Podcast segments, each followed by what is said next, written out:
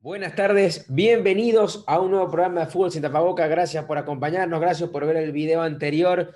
La seguimos rompiendo, señores. Eh, gracias a todos los que dejan su comentario, su like, los que sigan suscribiéndose para estar todas las semanas con contenido vino tinto. Señores, hoy otro tema polémico y de una vez ya le decimos a la gente que, que empiece a meterle al chat. ¿Quién es el mejor defensor central de la historia de la vino tinto? ¿Quién? ¿Quién es? Eh, habrá gente que en la portada estamos colocando al señor Tetero Rey y al señor Vizcarrondo, pero dejen su comentario si creen que fue eh, Juan fue mayor, si creen que fue Alejandro Sichero, otro también de, de los históricos que tuvo mucho tiempo. Si creen que Alvarado. ay, ya Dani está poniendo mala cara y para mí, y para mí Alejandro Sichero lo voy a lanzar, es el segundo mejor, es el segundo mejor. Este, y no está en la lista. Y bueno, Alvarado. Eh, eh, está Alvarado. No, no, vayan a poner el patón González, muchachos, por, por favor. Cancelamos el programa. Cancelamos el programa. Bienvenido, Guido, hoy de luto, pero bienvenido, hermano. ¿Qué más, César? Sí, hoy, hoy fue el Milan Juve, eh, gana, gana Juventus un buen partido. Eh, Milan con muchas bajas, Juventus también un par de bajas, pero fue, tuvo, tuvo divertido la partida, tuvo divertida la partida. Eh, temazo el, de, el del mejor central vino tinto, pues estoy seguro que vamos a tener opiniones, opiniones di, divididas, cada quien va a ver desde su punto de vista qué es lo que piensa acerca de cada uno. Pero vamos a ver, vamos a ver cómo torna esto. Dani, el que tuerce la cara cuando le decimos a Alejandro Sichero que otro histórico, pues, no estamos hablando de de Alvarado, no, ni de Chancellor. Pero histórico no significa que sea el mejor. No, no, no, no, pero me torcí la cara como si te hubiese nombrado a. Literalmente te nombré al Patón González. Bienvenido, hermano. ¿Qué más? ¿Cómo están? Feliz año a todos. A todos los feliz que nos año, escuchan, que nos miran. Feliz año a todos. Y a los que no, también feliz año. Eh, bueno, para mí es obvia la, respuesta. O sea, cada uno de los dos fueron históricos, fueron buenos para mí han sido los dos mejores. Eh, pero bueno, cada quien defenderá su, su, posición, bien o mal. Vamos a arrancar, vamos a arrancar. Guido, nada más quiero el, el apellido del, del, defensor. ¿Quién es el mejor central de la historia de la Vinotinto? Para mí, José Manuel Rey. Okay. Dani, ¿quién es el mejor central de la historia de la Vinotinto? El Rey, papá. O sea, es el mejor, el que más alegrías le dio, el que el histórico, pues. El, eh, eso va. No, ejemplo, ya va, ya va. Porque yo voy a arrancar de una vez, yo voy a arrancar de una vez y bueno, y la gente dirá si, si tengo razón o no en mi punto de vista. ¿Cuál es el mayor logro de la selección nacional en su historia?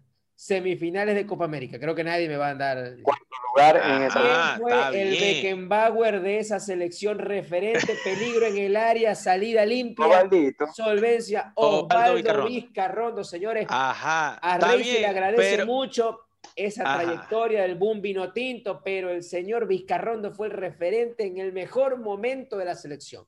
Que duró Ajá, menos que, ya Vizcar... va, que, ya duró va. menos que Rey, sí. Pero bueno, es- pero el problema, el problema es que Rey te ofrecía, era más completo que Vizcarrondo. Porque Rey, para empezar, eh, y quizás a los que le gusta Sergio Ramos me van a entender, a mí, ojo, que no me gusta Sergio Ramos a nivel defensivo, pero Rey aportaba ese mismo algo que Sergio Ramos aporta hoy día en el Real Madrid. Esos cojones, ese, ese, ese respeto, ese vamos para adelante, esa inyección de ánimo. También era bastante bueno eh, con el balón parado. O sea, era, en mi opinión, un defensor mucho más completo que Osvaldo Vizcarrondo. Evidentemente, si Rey hubiera jugado en esa misma selección que Vizcarrondo hubiera jugado, sencillamente la, la Vinotito igual hubiera tenido ese mismo ciclo exitoso.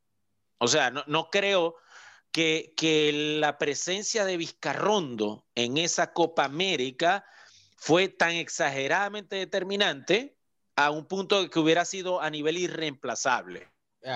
Ahora, irte al histórico hubo, jugadores que no vimos. Para, mí era fundamental porque esa, en la época de Farías, que era? Defensa estable, eh, contención estable. Un centro y Vizcarrondo que la manda a guardar de cabeza. Era eh, una fórmula que le dio muchísimos puntos a, a Farías y, creo que, o sea, una cosa es el tiempo que te duró eh, Tetero, que por arriba no era bueno. En salida de balón, los dos son relativamente buenos. Por arriba era mucho mejor Vizcarrondo. Vizcarrondo, yo creo que, creo que el pico de calidad de Vizcarrondo fue mucho más alto que cuando tuvo Tetero a su, a su pico. Pero eran selecciones diferentes. Pero exacto, es que, o sea, pero ya vamos, estamos hablando a nivel de clubes o a nivel de todo. Porque es que ese es el tema. Yo te puedo decir que el nivel de Vizcarrondo fue cortico. Yo estoy hablando del mejor central de la historia de la Vinotinto. Yo no estoy diciendo que, además, este, que Tetero tampoco fue que tuvo una trayectoria internacional. Pasó por muy buenos clubes de, de, de Sudamérica, no se va a negar, este, pero incluso la actuación de Vizcarrondo lo llevó a jugar en México y lo llevó a jugar en, en, Europa. Entonces, yo creo que yo creo que se mide mucho porque la gente se queda con lo último de la época de Chita San Vicente y toda esa parte. La gente, la gente, se queda mucho con esa parte de Vizcarrondo y se le olvida que lo que era era central con Grendi Peroso. Otro muy buen jugador, Zuliano, calidoso, pero este, no era una defensa que podía, por lo menos Richard Páez tenía una, yo considero que tuvo una dupla mucho más equilibrada que era con este, Sichero y, y Tetero Rey, por ejemplo. Que para mí Alejandro Sichero, si no incluyéramos, es más, me la juego, chico, me la juego. Para mí Alejandro Sichero es el segundo mejor central en la historia del tinto, porque fue constante en la selección y además individualmente tuvo toda su vida en, Europa, que no es fácil tampoco, y en esa época menos. En esa época menos, porque si no tuviésemos al zurdo roja en el Atlético Madrid, este, y cada uno en a Pacheco en el Milan, y ahí tuviésemos todos. Pero, pero para mí, para mí, para mí, ¿no? Es, mi opinión. Ahora te pregunto, Dani, ¿qué era lo mejor que tenía Tetero Rey que lo hace el mejor central de la historia de la Vinotinto? Para mí, además de lo que, lo que dijo Guido, que, aportaba ese, ese vamos del equipo, cuando la Vinotinto era un equipo que todo el mundo le pasaba por arriba, que, todo el mundo lo quería ningunear, lo querían hacer las perras, él era el que ponía la cara. Si tú hubiese puesto a Vizcarrón... Ahí hago, pausa, perdón, perdón, perdón que te interrumpa. Pero o sea que el, de la garra era tetero. No fue que Richard Páez le dio garra a los 11, porque para mí, en, no, mi, no, no, en mi cabeza le dio garra. Pero Richard Páez no juega, papi. Richard Páez está al margen de la línea. Claro, alguien tiene que transmitir. alguien tiene que transmitir lo que transmitía Richard Páez dentro de la cancha. Es que ahí estamos. Pero totalmente diferente. El zurdo roja dejaba que le pasaran por arriba. No, sí le ponían garra, pero no eran igual que Rey. O sea, era el capitán incluso. El más guerrero, el más garra de los otros. No sé si era el que tenía más cojones o no, pero era el que transmitía el vamos a darle. O sea, el vamos a darle lo daba Rey y eso lo hace el mejor. no, eso, además de que fue constante, además de que salía con la pelota, tenía una salida mm, buena, era aceptable para el juego de la Minotinto en ese momento, te aportaba cualquier cosa a balón parado. Los, los tiros libres eran de Rey. ¿Cuántos goles no metió de, balón parado? ¿Y qué, tanto, qué tantas ocasiones generaba eh, la Vinotinto, en, esa, en esa oportunidad? que, no, que, la fueran a aprovechar más que de balón parado. Pero la Vinotinto generaba... no, entiendo. Y, lo hemos hablado aquí, la Vinotinto generaba más ocasiones con Páez que con Farías. Que con Farías fueron más contundentes fue otra cosa. Pero eh, con Paez era un fútbol muchísimo más ofensivo, que lo hemos dicho, era ofensivo ver poder competir más. Y un equipo Está bien, pero... competir más, para mí tiene más garra este, que, el otro. Guido, ¿qué hace? Pues yo ya, yo, ya yo de mi punto de vista, y la gente que deje su comentario, que en qué lugar hagan su top 3, su top 5, lo que, lo que quieran armar, en qué lugar, y mejor dicho, qué es lo que hace que, que, que Tetero eh, si para vos era también la, garra que le ponía, que era el que le tenía más actitud de, vamos para adelante en el terreno de juego. Yo creo que la Vinotinto tenía muchos jugadores que, que tenían eso, gracias al profe Páez. Este, y, y, qué otra cosa? ¿Qué otras virtudes, además del balón parado? ¿Cuál es tu, tu, tu mejor recuerdo de, de, Tetero con la selección? Ok, para mí algo importantísimo que tenía Rey era el poder salir eh, con un balón dominado. Él salía bien, eh, no olvidar nunca ese, esa, esa salida con el balón dominado, dársela al pájaro Vera y que el, el pájaro Vera mirara a los lados y, y, y, soltara el balón a los lados. Me parece que cuando tú en un central logras presencia física, calidad en la posesión y calidad en la conducción para lograr ese puente con la primera línea de volante, ya ahí lo tenés todo. Pues tampoco íbamos a decir que es que era tremendamente malo en el juego aéreo. No, era un jugador en el juego aéreo decente, de lo mejor que había en la selección en el momento, y que aparte era brillante en los tiros libres. O sea, que el tipo te aportaba también a nivel ofensivo eh, bastante, bastante calidad con el balón parado. Que lastimosamente también hubiese, si tenido más técnica a nivel del cabeceo, eh, pudiera haber sido mucho más completo, en mi opinión. Pero es que, claro, o sea, nadie está negando la. Ojo, aquí nadie está ninguneando ni a, ni a uno ni al otro. Son, no, por supuesto, es que estamos, hablando de, buscando detallitos para ver quién es mejor por encima del otro. por eh, eso. o sea, cuando yo sumo las virtudes, cuando yo sumo las virtudes de, de Rey, me parece que son más que las virtudes de, del patrón. Que, Entonces, está, bien que tenga lo del tiro libre, eso es una ventaja, pero eh, en un corner eh, la referencia era Vizcarrondo. O sea, ese medio gol que te podía dar Rey con un tiro libre era un medio gol que te podía dar Vizcarrondo con un corner o con un centro diabólico, eso que tiraba Arango en la época de Faría. Yo, yo me baso nada más en, la Copa América. O sea, creo que obviamente no, no es secreto para nadie que Vizcarrondo duró mucho menos tiempo a, a su mejor nivel con la selección que Rey. O sea, el Rey se prolongó. Exacto, y a, mí, a mí lo que me parece de Vizcarrondo también es que cuando él llegó al tope, o sea, ya prácticamente estuvo de salida en la Vino Tinto. O sea, él, llegó a su tope, lo mejor fue la Copa América, e, esa, esa, ese ciclo, no sé, habrán sido, ¿qué te digo? Tres, cuatro años. Entonces ya, o sea, él llegó al tope Copa América y después de allí se fue abajo y cuando para llegar, o sea, en el trayecto para llegar a ese tope hasta la Copa América, ya se volvió muy lento, aunque siempre fue medio lento. La, la, transición, sí, la transición fue pasando de, de Rey y Sichero a, a, Vizcarrondo, después fue llegando Grendi Peroso, después fue que se eh, se metió a Morevieta en la, en la, en la fórmula y después fueron probando con otros. Ya, ya cuando le dan la, la, titularidad indiscutible a Vizcarrondo, ya obviamente tiene una edad que no, no se podía quedar 10 años más en, en, en la selección. Ojo, eh, es importante también que, que porque a nosotros tenemos seguidores de todas las edades, estamos hablando, digamos, en, esa, en ese renacer de la Vinotinto, ¿ok? De Richard Páez hasta ahora, porque habrá, por ejemplo, muchos que piensen que Pedro Acosta por ejemplo, habrá sido eh, el mejor defensor de la selección nacional, o Franco Rizzi, o cualquiera de ellos. Y, es válido, es totalmente válido. Habrá alguien que, ha visto poquito y piensa que Jordan Osorio, porque de verdad. Que Jordan Osorio, exacto, exacto. Eh, se codea, ya en las grandes ligas. Jordan Osorio está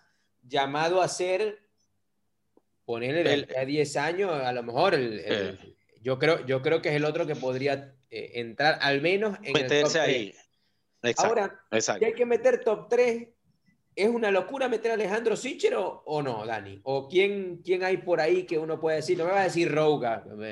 Sé que hay mucha no, gente. No, tranquilo, te volviste loco. Hay mucha gente que nos ve de, de, de de Caracas, eh, Miami, Montevideo. Que nos vean desde el infierno, pero no se puede meter ese señor ahí. Ah, bueno, no, no, pero este... te pregunto, porque esto es subjetivo. No, la verdad es que no, no es una locura meterlo en, en un top. Eh, porque la verdad, siempre las mayores falencias de Venezuela son la defensa. Eh, así que, aunque no me gusta, no me gustó nunca Alejandro Sichero, me parecía que era muy, no te daba seguridad. O sea, si venía, no sé, un contragolpe y estaba Alejandro Sichero y, no sé, veías a Rey un poco medio desubicado, lo que ya empezabas a rezar, porque yo, yo en, en mi interior yo decía, este coño no, no nos va a salvar. Entonces, eso, eso me lo transmitía y, obviamente que es una ladilla, o sea, no me gusta, pero sin duda también es uno de los mejores. Yo, yo pusiera a Rey Vizcarrondo y de tercero a Sichero porque, ajá, porque, porque sí. porque no hay otro, pues los demás eran más malos. Para mí, para mí Alejandro Sichero no era malo. Yo coincido, yo coincido con César en que Alejandro Sichero es el segundo mejor, pero es porque Vizcarrondo para mí es el tercero. A, mí en ese orden. Por el, por el tiempo que, de, que aguantó a, un gran nivel. Y eso eh, hay que exigir. Más, premia más, exacto. El, la constancia. La, constancia. exacto, la carrera. La constancia, sobre todo en un central, en un central eh, es fundamental, es fundamental, porque, porque es una posición en la que tú puedes variar piezas, puedes variar, eh, digamos, en un... Cuando tú tienes una saga de defensores, la pareja de centrales es muy importante, pero sobre todo de esa pareja de centrales, siempre hay uno, uno, uno que es el fijo, que es el fijo, fijo que siempre tiene que estar. Entonces, eh, en, en el periodo de Vizcarrondo, esa, esa seguridad de saber de que Vizcarrondo estaba ahí, de que era el hombre, de que era el que iba a estar ahí mandando todo el tiempo y que podías ver a quién le ponías al lado, no fue tan determinante como en las épocas de Sichero en las épocas de Rey. Para mí, eh, eh, Sichero fue, fue, fue tremendo, es más, fue, fue fundamental en el periodo de, de Era, era una dupla que no se Es más, sale, eh, más, recuerdo que él sale por problemas con Esquivel de la selección nacional. Sale por problemas con Esquivel de la selección nacional, pues si no hubiera seguido jugando. Y, jugaba a buen nivel, jugaba bastante buen nivel. Es más, yo vuelvo y te repito, mi top 3 sería ese: José Manuel Rey, Alejandro Sichero y por último Osvaldo Vizcarrón. De, evidentemente de la historia actual. Sí, ahí, ahí el tema, el tema es que yo creo, capaz y no, pero con Páez no había tanto jugador para agarrar. Creo que Páez trató de armar unos 11, llegó a sus 22 jugadores y prácticamente los mismos iban para todos lados. Creo que la, la defensa de la selección no se cambiaba, que era el zurdo Rojas, Sichero, Rey, y en lateral Vallenilla. con Vallenilla. O Héctor González. ya, lo último fue Héctor González y, ya, ya, ya de salida. Yo creo que había menos jugadores y por eso también la competencia no era tan alta. Yo creo que Faría ya encuentra una camada. Primero, eh, un equipo relativamente hecho. Sin embargo, con Faría se, se retira Alejandro Sichero de la selección. No, no juega con, con Faría. Ya viene un tetero en decadencia, pero habían jugadores para poder armar algo. Tanto así que, bueno, eh, Rey en la Copa América es banca. Siempre entraba ya porque cuando ya ya Faría hacía sus clásicos cambios que metía a Di Giorgi para meter el tapón, después metía a Rey para clavarse entre los dos centrales para reventar lo que, lo que encontrara, y así, pero bueno, eh, así se llegó y así se compitió y, así casi, si no es porque Paraguay nos está bañado en, en el manto sagrado de, la Asunción que perdimos en penales. Era, Así es. Cuando en la vida eh, hemos nosotros definido algo en penal. En penal, nunca. Ni, el, ni el Esequibo, nada. ahí, estaban temblando las piernas, ahí estaban temblando las piernas por todos lados. Pero... De todos, hasta las piernas de nosotros y no estábamos jugando. Eh, Estamos todos, todos con el culo apretado. No, pero yo creo que, yo creo que este, Sichero fue un excelente central de la selección. Yo creo que a mí, a mí incluso me daba mucha, era todo lo contrario, me daba mucha tranquilidad porque era uno de los que estaba establecido en, en Europa. Creo que era un, un central solvente que estaba, me daba confianza, que tenía un roce europeo. no, y jugó también millonario, o sea, jugó en varios lados. o sea, jugó en varios lados. Sí, en cuanto, si tú lo evalúas desde el punto de vista de los clubes donde... De digamos, de clubes.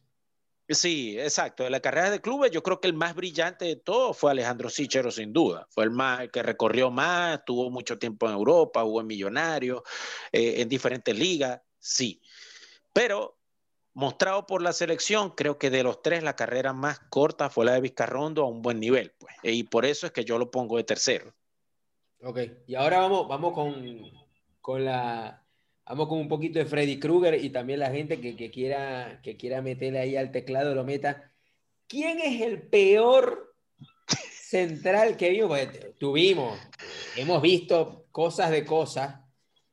¿Cuál es el peor central, Dani, que se te ocurra que hayamos visto en la selección. Y no, y no, ojo, no es que le queremos pegar, sino que. Exacto, no le vamos a pegar, sino, a ver, vamos a llamarlo, no lo llamemos el peor, podemos llamarlo el que, no, el que nos, nos daba menos garantía o el que menos nosotros confiábamos. Exactamente, el que, el, que, el que te daba diarrea cuando venía, venía el contragolpe. Exacto. Y, y, no porque queramos joder a nadie, sino porque Venezuela históricamente siempre estaba en, en que nos metían seis. Exacto, desbalanceado en calidad contra los rivales. O sea, no es, no es, no es, no es truco, ¿no? De nada. ¿Cuál fue el peor central o el central que más diarrea te daba? Pues vamos a decirlo así. Verga, ahí sí es, complicado porque pueden, pueden ser varios, pero en cuanto a, o sea, vamos a llevarlo en cuanto a, a, que se mantuvo, eh, Pero suena muy malo. Y tuvo un verguero de tiempo, tuvo un verguero de tiempo, tuvo un verguero de tiempo ahí. no, chico, vas a escoger a Grandy Peroso que para mí, que me vas a sacar otro. Para mí Grandy Peroso, bueno, Grandy Peroso también con la Copa mm. América se va, como ya Grandy Peroso. Claro, Grandy Peroso era, era de garantía, chico. Claro, o sea, tenéis, tenéis un catálogo, un catálogo, un catálogo que podés escoger. Claro, o sea, para que te toméis lo operán de aquí hasta la semana que viene y vayas a coger a Grandy Peroso. Guido, ¿qué defensor te daba diarrea vos? Yo tengo dos. Yo tengo dos. A ver, a ver, ¿cuál? Yo tengo. Era fuerte. Yo tengo al Patón González y tengo al Alvarado. Yo. Ambos con pasado en el Unión Atlético Maracaibo. Ambos con pasado, porque entonces lo sufríamos doble. Lo sufríamos doble. Era peor, pero lo sufríamos doble. Pero yo recuerdo que el Patón González era terrible. O sea, para dar un rechace porque es que no hacía la sencilla, ¿me entendés? O sea, e, era complicado hasta para dar un rechace. Porque está bien, tú puedes tener un jugador, un central, que no tiene muchos atributos, mucha capacidad técnica, tiene garra, tiene aquello, pero al menos sabe hacer un rechazo bien. Pero es que el patón no, compadre. El, el, el patón venía a un centro, no despejaba bien. Venía un balón medio así, un balón dividido, también era un desastre. En el uno contra uno, todavía me acuerdo del gol de Argentina, eh, que creo que ese lo hizo Crespo, si mal no recuerdo. Sí, que se que eso, Fue una, eso fue una historia de terror. Eso lo vivimos nosotros en vivo en Maracaibo. Y, y, ya, me dieron ganas de llorar ese gol. Y recuerdo la imagen del patón. Recuerdo la imagen del patón. Eh, ahí, no me acuerdo, ahí, no me acuerdo, si el arquero era Dudamel o Angelucci, no me, no me acuerdo. Eh, yo creo que era Angelucci. Yo creo que era Angelucci. te puedo buscar rápido. Ahora te reviso y, y, en el próximo programa te aviso. Ahora, para mí, el... yo tengo dos. Uno de la época vieja y otro de la época más moderna. Para mí, de la época vieja, Andrés Rouga. Para mí, Rouga era complicado. ¿no? Era... Y eso que, por suerte, y digo así por Pero él era fijo central. Claro, por suerte lo rotaban entre central y lateral por izquierda. Y lateral. Entonces ahí, bueno, se acomodaba un poquito la tipo Gabriel Sichero, que era otra de las pesadillas. Y del otro lado, más de la época moderna, que ya hoy lo admito que me, me, me cayó la boca, Wilker Ángel. Coño, cuando Wilker Ángel empezó, empezaba en la selección con Dudamel y con el, no sé si llegó a estar con Chita, pero eso era una película de terror que yo no entendía cómo ese muchacho jugaba en Rusia. Yo no sé cómo juega en Rusia y, juega. Pero ahora cuando volvió con Peseiro, debo admitir que maduró, eh, capaz, capaz no era un error de calidad individual, sino error de, toma de decisiones. ¿viste? Hay que a veces hay chamitos que ven y dicen, vea, tengo cuatro opciones, ¿cuál hago? La que la voy a cagar. Y van y van a hacer esa porque no les da la, la, la madurez. Yo creo que eso le pasó a Wilker Ángel. Para mí, ese era, eh, era mal, no me daba confianza en nada y ahora al revés. Lo veo como el, como el fijo. Con Jordan Osorio mm. creo que son los fijos de, de, la selección.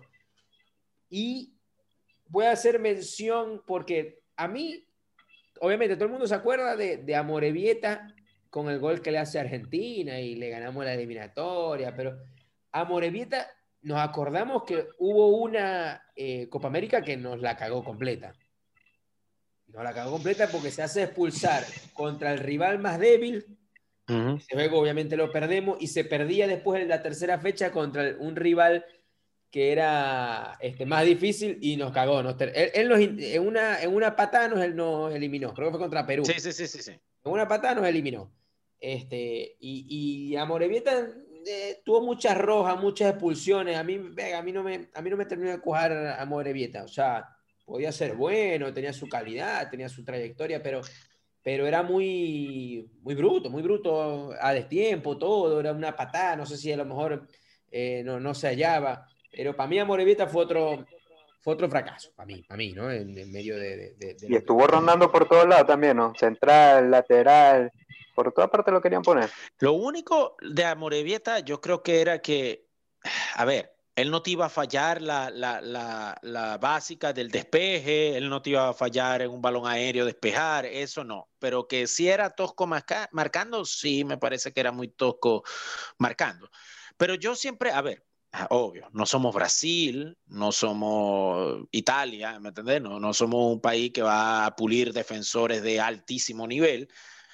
Yo creo que si nosotros teníamos un defensor que era ordenado en la salida, ordenado sacando el balón para hacerlo al medio campo y que hiciera la sencilla, que llamamos nosotros la sencilla de despejar, despejar de cabeza, despejar con los pies y sin inventar mucho, yo creo que ya era sobrio pero eso, por lo menos en el caso cuando le digo, era, era un, era un suplicio cada vez que yo veía al patón haciendo eso, Alvarado, Alvarado también nos cagó muchísimos juegos, muchísimos juegos. Sí, eran, eh, eran, de esos centrales muy viejos de, torpe con los pies, entonces no... no sí, exacto, exacto. No, no, era culpa de él, él no es que quería venir a cagar el juego, obviamente, pero la calidad no estaba.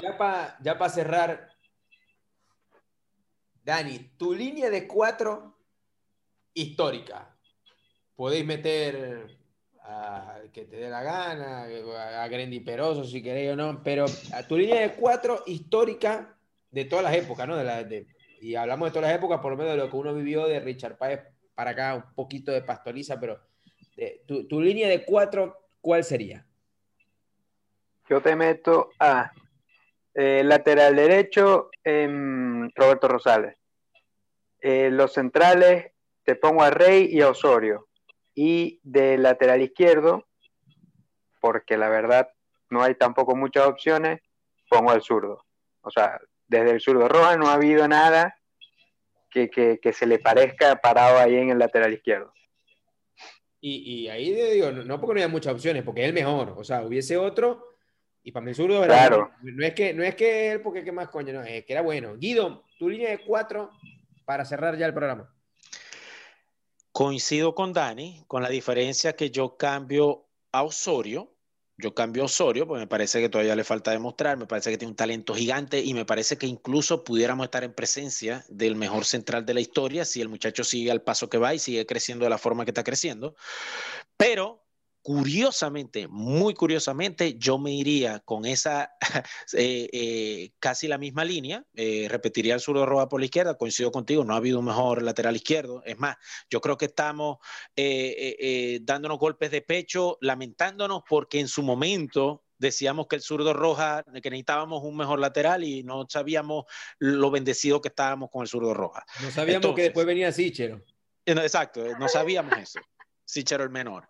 Entonces, eh, sí, yo me iría con el Suro Roja por izquierda, me iría con José Manuel Rey, me iría con Alejandro Sichero, y me iría sin duda, que me parece que también ha sido el mejor que yo he visto de la época reciente de la Vino Tinto, eh, me iría con Roberto Rosales por derecha. Eh, yo metería, por lo que he leído y algunas imágenes y eso que a Pedro Acosta. Yo yo lo metería también, si, si pudiera jugar con una línea 5, yo metería a Pedro Acosta también.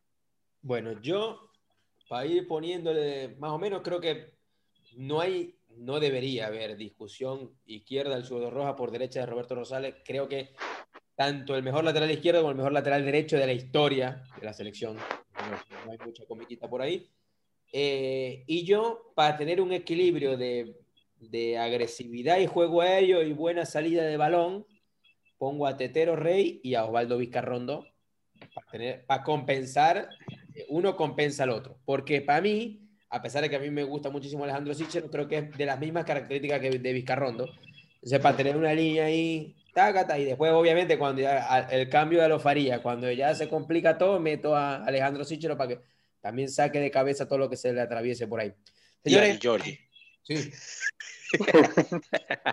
lo, que, caiga. Bueno, ligando que no esté Reniven en el arco, porque ahí sí se complica. Después vamos a hablar de los arqueros en otro programa. Señores, eh, hemos llegado al final. Eh, de verdad, un, lujo. Dejen todos los comentarios. Gracias a todos los que estuvieron viendo el programa. Eh, de verdad que todos los comentarios que nos dejan programa tras programa es buenísimo. Tanto los buenos como los malos los leemos todos y los respondemos todos. Así que se cuidan, señores. Nos vemos la próxima semana con más tema, contenido vino tinto, como siempre, sin tapaboca. Hasta luego, hermano. Se cuidan. Adiós. Adiós.